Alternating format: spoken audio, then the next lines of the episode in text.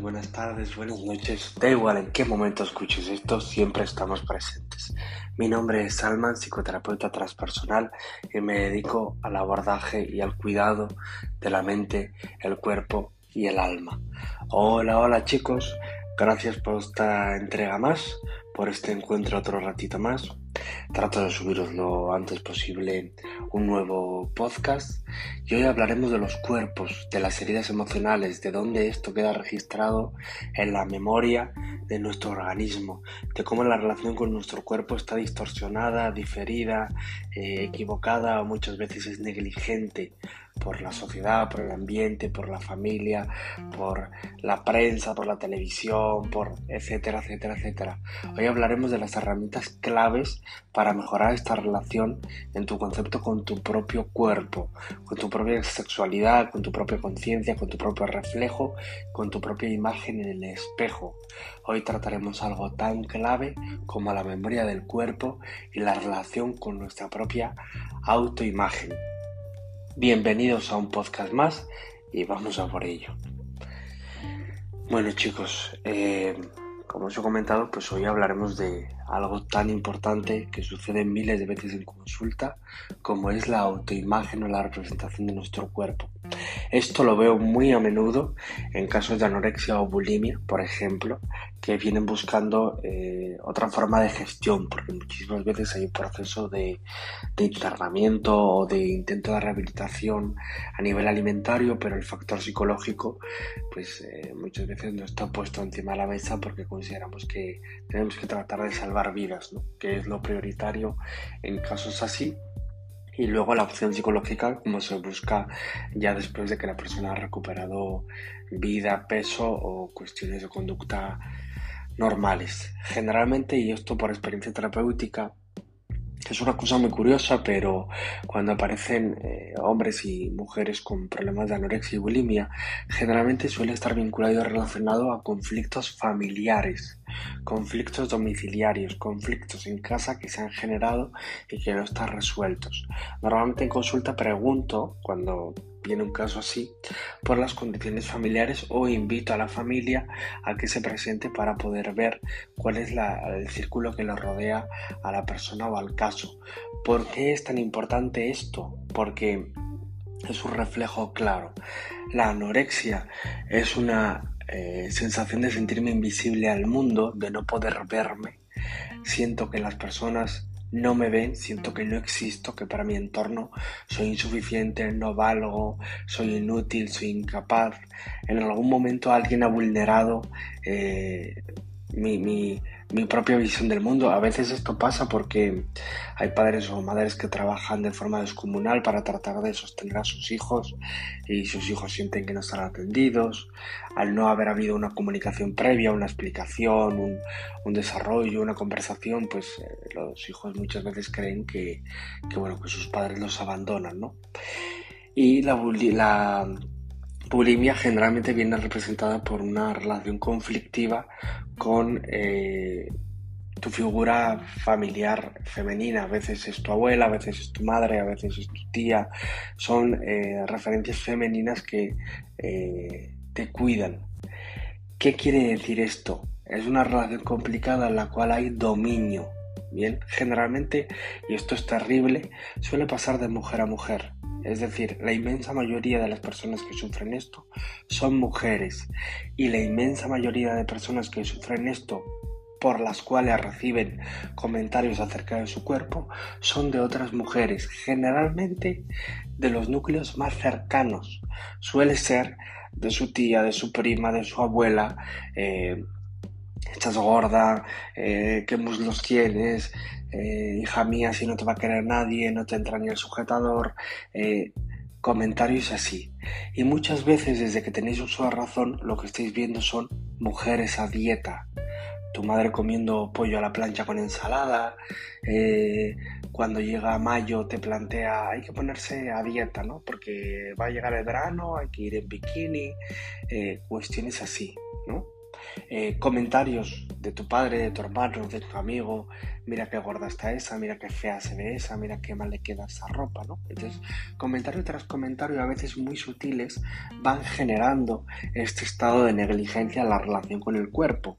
A veces es en la prensa, en la tele, antes había posados de verano, ahora eh, creo, porque no, no veo la, la, prensa, creo que cada vez esto sucede menos.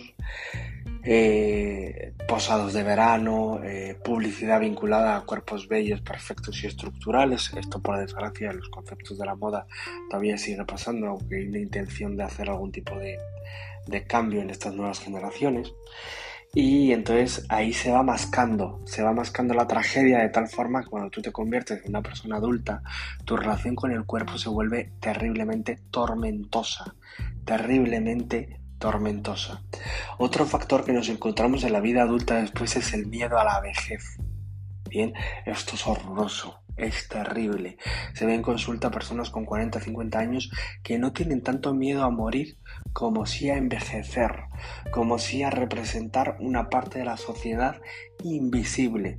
Significa que somos vistos cuando somos jóvenes, delgados y perfectos. Y a partir de ese margen de maniobra, tú dejas de formar parte de tu sociedad. Esto es terrible. De hecho, está el sufrimiento que muchas personas se pasan la vida sin poder vivir plenamente, sin poder vivir plenamente a gusto, como están, donde están, con quienes están. ¿Por qué? Pasan una infancia compleja porque reciben opiniones de otros, pasan una adolescencia compleja porque quieren parecerse a otros y pasan una adultez compleja porque temen a envejecer por miedo a dejar de ser vistos y entonces se pasan la vida odiando la casa en la que habitan. Odiando la casa en la que habitan. Cuando tú odias tu cuerpo, odias la casa en la que habitas. Bien, siempre decimos en consulta que tu cuerpo es un espacio sagrado. Sagrado es un lugar respetable, es un lugar honorable y es un lugar para cuidar. Siempre os pongo el mismo ejemplo. Cuando tú odias tu cuerpo, si tú tuvieras un hijo o una hija, eh, ¿criticarías el cuerpo de tu hijo o tu hija? ¿Le dirías qué, qué, mierda de arrugas tienes? ¿Qué mal se te ve ese vestido? ¿Qué horrible estás gordísimo o gordísima? ¿Tú que me estás escuchando, si tienes un hijo o una hija, ¿le dirías eso? Si tú tendrías hijos, ¿les dirías eso? Probablemente no. Probablemente los amarías exactamente como son. ¿Por qué? Siempre cuando me responden las respuestas no, siempre pregunto ¿por qué? ¿Por qué a un hijo y a una hija los amarías exactamente como son? Y a ti mismo o a ti misma no. ¿Por qué? Esto es una reflexión muy interesante que te la dejo para que la apuntes y la puedas resolver. ¿Por qué? ¿Por qué a tu hijo o a tu hija sí lo amarías exactamente como es, con cada uno de sus pieles, sus carnes, sus estrías, sus poros? Y en cambio a ti mismo o a ti misma, no. ¿Con quién haces la comparativa? ¿Con quién estás tratando de ver que tú no llegas a ese nivel? Los cuerpos perfectos son de mentira. Los cuerpos perfectos son de mentira. Los cuerpos perfectos son de mentira no son reales. No son reales. Estamos ante una sociedad que la cuestión es que eh, tenemos un problema muy grave con los factores de las relaciones eh, eh, sociales y las redes sociales, en las cuales vemos cuerpos idílicos, maravillosos, estupendos, perfectos. por fortuna en mi trabajo puedo visitar una amplísima gama de personas y de, y de tipologías de personalidad y de formas de relaciones y de eh, diferentes culturas y a la conclusión a la que siempre llego es que tenemos reflejos falsos. Bien, esto se ve muy claro cuando hablamos de los príncipes azules de las películas, ¿no? Esto lo vemos clarísimo y a día de hoy tenemos eh, esa percepción de el hombre ideal que viene a salvarte, ¿no? O la mujer ideal que viene a, a cuidarte. Eh, lo mismo pasa con el cuerpo. Desestigmatizar esto es el primer paso para que la gente empiece realmente a entender que el cuidado de su cuerpo es salud, no es imagen. Que cuidarte, que hacer deporte, que alimentarte bien, que sanarte, que estar bien que tener una analítica correcta, que tener respeto por lo que comes, que ser consciente de tus ataques de, de atracones es ansiedad no gestionada, que tu necesidad de anulación de tu propia imagen con la anorexia, con la bulimia, muy a pesar de las circunstancias familiares de donde vengas, que es ese primer paso que resolvemos en terapia, y luego nos vamos a por qué tienes la necesidad de la autodestrucción. Cuando tú odias tu cuerpo, estás tratando de autodestruirte. La pregunta es ¿por qué? Bien, ¿cuál es la herida que estás intentando encubrir? Bien, pues te las voy a responder. Generalmente el 96,7%, porque hago gráficas de los casos, lo normal, el 96,7% de los casos lo que guardan es una herida de negligencia amorosa. ¿Qué significa esto? ¿Alguna vez alguien te ha rechazado? ¿Alguna vez te has sentido vulnerada? ¿Alguna vez alguien ha comparado tu imagen? ¿Alguna vez has sentido que valías una mierda? ¿Alguna vez has tenido un fracaso o una exposición pública? En una charla, en una conferencia, alguien te ha humillado. Y por estas razones por la cual lo que se produce es este tipo de negligencias corporales. Este es el momento para empezar a trabajar en tu propia imagen. Ahora mi siguiente pregunta es, si tú no tuvieras un espejo al que verte, si tú no tuvieras un reflejo en el que verte, un vidrio, un cristal, un, el agua de río donde poder contemplarte, ¿cómo te verías a ti? ¿Cómo te dibujarías a ti? Otra propuesta de ejercicio es que cojas un folio, unos lápices y te dibujes a ti mismo. ¿Te acuerdas cuando éramos niños y dibujábamos en papel? Que te decían, haz un dibujo y entonces tú dibujabas una casita, dibujabas a tu familia y a veces te dibujabas a ti mismo o a ti misma. Entonces, haz ese ejercicio. Conecta contigo mismo o contigo misma. Dibújate. A ver qué te hace sentir, a ver qué ves ahí. A veces me dicen, es que dibujo fatal, y siempre digo que el objetivo no es colgarlo en el Thyssen, en absoluto. El Thyssen es un museo que hay en, Madrid, es una sala de arte. Y mm, siempre os digo que no es para colgarlo en el Thyssen, sino que es para que vosotros veáis el reflejo que veis de vosotros mismos.